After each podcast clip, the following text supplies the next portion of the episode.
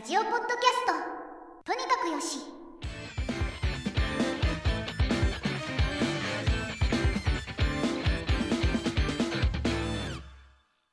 はいじゃあ今週もよろしくお願いします。はいじゃあ一つ目なんですけど。よろしくお願いします。これは文字起こしの関係のテキストとスピーチであったりスピーチとテキストに使えるようなデータセットが最近ハギングフェイス上で公開されまして物議を呼んでいるというか議論を呼んでいるようなデータセットになりますこのデータセットというのは内容としては名前が萌えスピーチといって、どういうものかというとアニメ声のような日本人のプロ声優の方がノイズとか BGM を除去して、つまり実際に録音した音声を取り出して女性だけじゃなくて、男性もあるんですけどこちらを公開したという話ですね。個人の方が作っていて、47キャラクター。個人なんだ。キャラクター数にしてですね、47キャラクターで音声ファイルが39万で、時間にして622時間で、サイズとしては 368GB の音声が含まれるデータになります。ハギングフェイスの方にデータ分布についてもあります。これがどうやって取り出したかというと、一応その具体的なやり方は書いてないんですけど、こんな感じですよっていうのを書いてまして、個人、これを作成した方が正規の手段、おそらくパッケージとかダウンロードで買った PC ゲームから録音したものって書いてるので、どうやってるのかわからないですけど、例えばゲームをプレイ中に録画したのか、そもそもデータ解析してぶっこ抜きしたのかちょっとわからないですけど、そういうものからデータ構成したと、性的な内容とかも含まれているけど、それは除きましたよってあるんで、おそらくエロゲーというか、そういう類のものが多いんじゃないかなと。これ、公開されたって感じでした。すごいな。公開していけないよね。それ、なんかやばいな。よくやるな。はい。いろいろ法的に問題ないようにということでいろいろされてまして、いろいろ弁護士の方とかが書いてまして、データセットの方で施したというか、まずどの名前の声優さんがどういうキャラクターを演じたか、というのを UUID に変換して隠していると、誰が喋りましたよという意味で、これを楽しむために使うのではなくて、データセットとして利用できるように環境を整えているというのをやっているんですね。それをすることによって、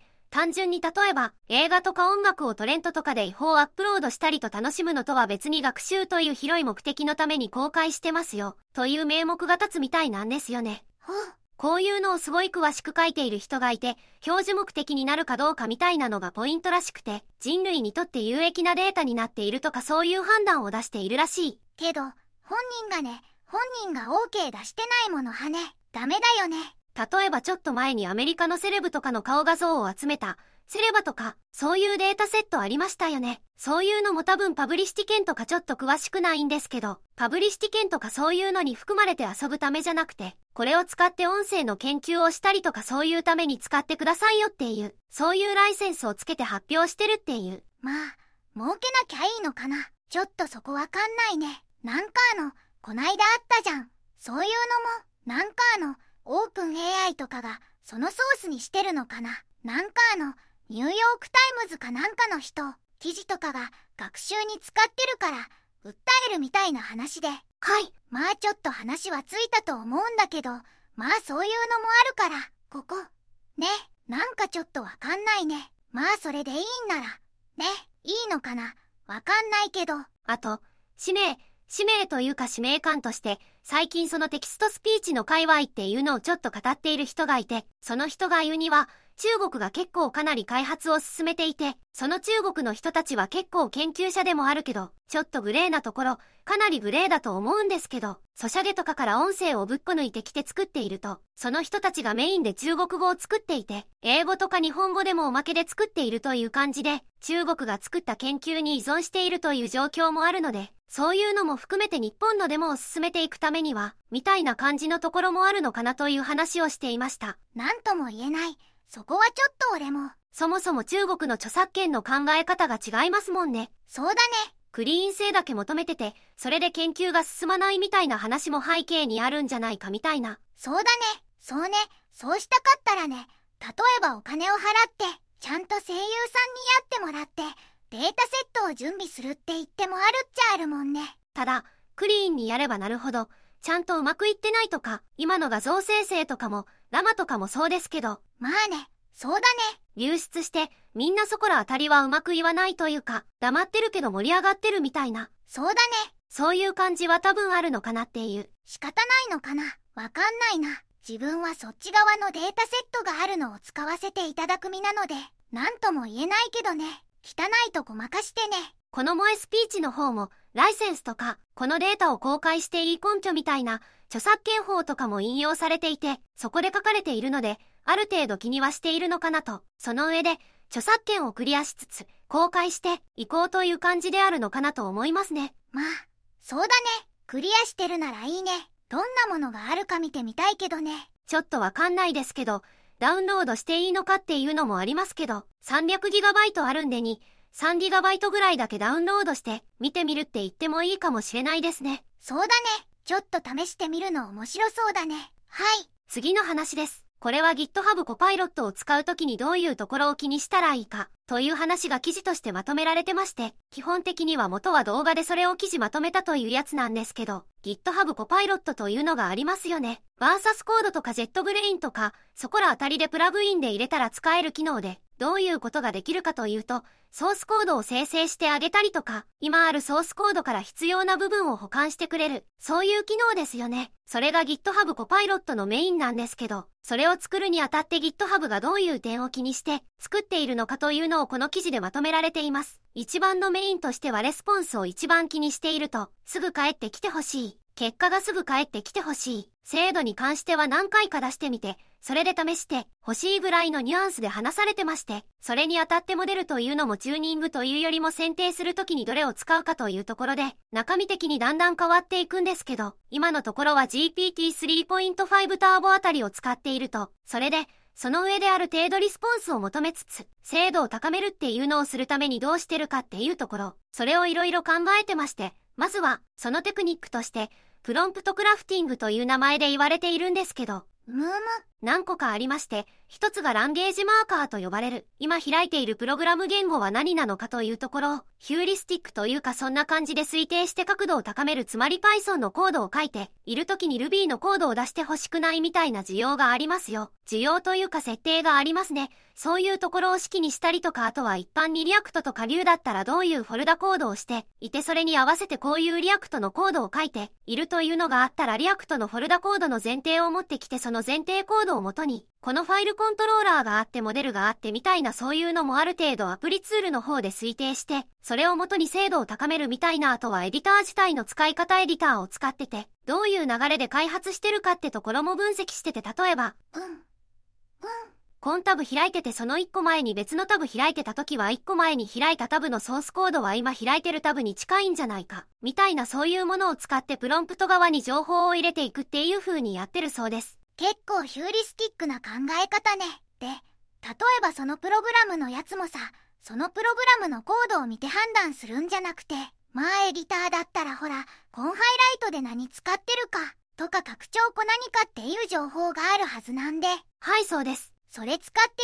やるんだよね。多分ね。かなりエディターの使い方とかも考えて、エディター側とも融合させて改善しているというのが個人的な印象を受けました。うん。それがね、まあいいよね。けど本当僕も使ってるんですけど、GitHub のコパイロット、めっちゃいいですね。めっちゃいいです。やっぱり、すごい。まあなんて言うんだろう。こうかゆいとこに手が届くっていうか、まあ確かに自分で書けなくはないけど、あ、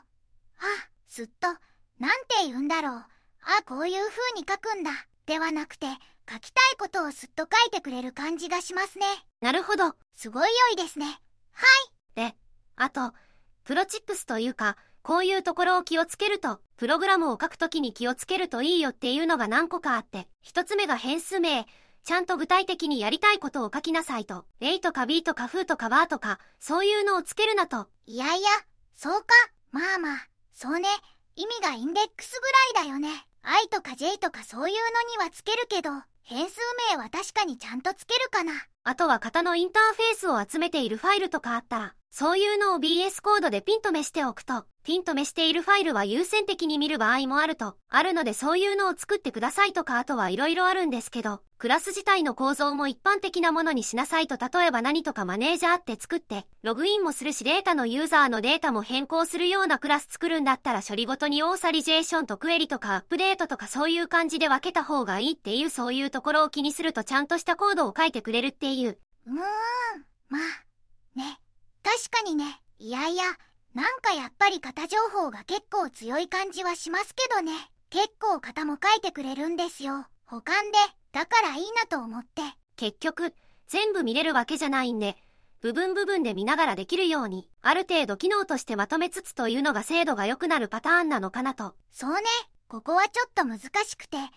えば僕もあんまり好きじゃないのは、人間が頑張るのがあんまり好きじゃなくて、例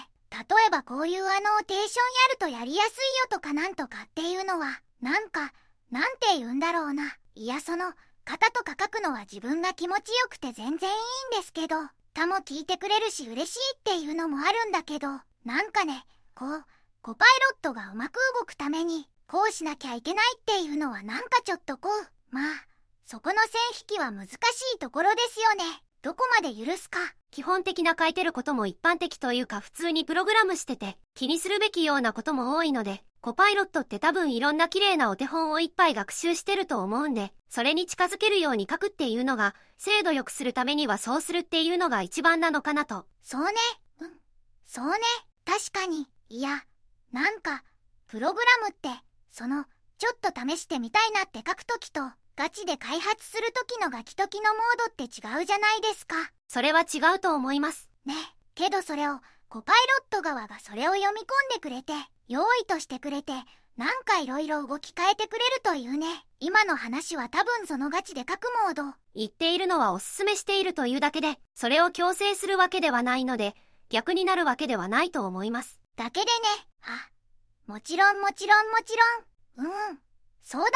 はい。コパイロットの話でした。あとちょっと九州の話で軽くやろうかなと思うんですけど、JR 九州がちょくちょく最近会見してて今週こういうことやりますよ、みたいな会見しててそこで提案されていた内容として、JR 九州の新幹線測った熊本間でインターネットで販売している切符があるんですけど、7日前までに予約できる新幹線の切符がありまして、これを乗車率とかに応じて価格を変動させる、定価じゃなくて値段を変動させるというダイナミックプライシング制度を試験導入すると発表しました。目的としては割と乗車率を見ていく中で乗車率が50%の時もあれば、自由席の間に立っているような時期もあるらしくて、それを平滑化してよりできるだけ平均で乗車率を高めたいという狙いがあるそうです。時期的に言うと、3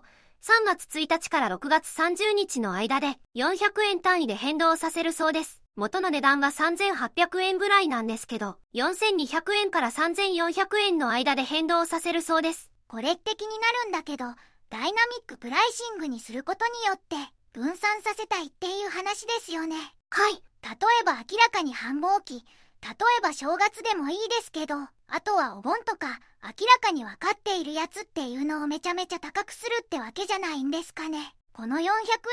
いしか違わなかったら、どのくらい効果があるのかなと思って、やる前に、これを実験する前に、ある程度予想は立てててるんですかね。400円ぐらいしか幅がなかったら、別に気にしないよ。っていう人がどのくらいいるのかとか、あとなんか、4200円になるならちょっと変えようって思うのか。そこらへん、そこを試験するんじゃないですかね。そこがわかんなくて。試験導入なんで、どれだけ変わってくれるか。どのくらいの人間がやるかってこと？そうかそうか。目的としては乗車率平均化なんだけど、それにあたってこんくらい変えてみたら、こんくらい変わりましたっていうのがわかれば、じゃあ実際どうするかってところのデータが出てくるのかなと。もうちょっとね、なんかダイナミックにずらしてほしいな。400円ぐらいじゃちょっとわかんないね。どのくらいか。あんまりやりすぎるとちょっとあれなんですか？はあ、まあそうか。この時間に借りたかったのにとか言われてめちゃくちゃキレられそうですけどね。そういや、まあ確かにね、ホテルとかがこれをやってて、いろいろね、繁忙期にすごく高くなるから、めっちゃ言われたりするけど。そうですね。近くでライブ開催してたらみたいな。企業としては儲けようと思ってるわけだから、儲かる時に儲けて、あんまり人外ない時は安く売るっていうのは普通な気がしますけどね。消費者から見ると嫌っていう感じなのかな。同じ値段で買えた方がいいと思います。だけどこれちょっと自分はちょっとわかんない。自分はどうかなって考えると、僕とか急に思い立っていくことないから、調べて安いやつ買えますけど、それだったら平日が安いぐらいのもんですよ。そうですね。余裕がある人は逆に安くなる値段を狙って、みたいなことも考えるかもしれないですよね。時間帯ね。日にちじゃなくて時間帯ならいいかな。確かに。日にちではないです。早く行ったりね。例えば朝とかは多分あんまりいないんで安くして、そこにお金釣られて乗ってくる人増やして、その分け込んでる時間帯を減らす、需要を減らすみたいなことなのかなと。だけど、これある程度は多分データ持ってるんですよね。多分 JR 九州の方が、例えばこの時間はこのぐらいの人がいるから、ちょっとこれでどのくらい変動するか見てみるかみたいな予測は多分立てててるんですよね。だからその変わる前と変わった後をね、ないとね、それはそうだと思います。ネット予約でやってるので、後見てる感じですね。わかんないから。JR 九州の席って全部7日前で埋まるわけじゃなくて、7日前で埋めれる範囲と、あと3日前と1日前っていうのがあるんですけど、それ多分分けてるんですよね。なぜそれがわかるかというと、自分が3日前とかで予約しようと思って予約しようとしたら、空いてないんですよ。3日前なんだけど1日前予約っていうのも選べて、はそれで1日前で選ぶと空いてるんですよ。なので優先的に3日前に予約すれば安くなるっていうのも限度があって、あ、はあ、そういうことね。はあ、そうだね。それがもう一杯だったら1日前のやつにしなさいみたいな風になってるんですよ。指定席の話ですけど。あ、そうだろうね。多分ね、安すぎてもね、困るもんね。それで全部売れちゃったら困るもんね。そうなんですよ。でもみんな使うから。そうだね。確かにそうかも。これちょっと楽しみだね。どんなデータ取れるかね。ちょっとこれなんかね。一緒にね、JR 九州さんと一緒に仕事してみたいね。どんなデータがあるか。そうですね。3月1日かららしいんで、ちょっとデータ分析するのにね、言ってくれれば、どんな感じか。東京、確か正月の話で言うと、東京の方で、東海道新幹線かな、が全部指定席にしましたって話がありましたね。うん。あれはあれなんじゃないの？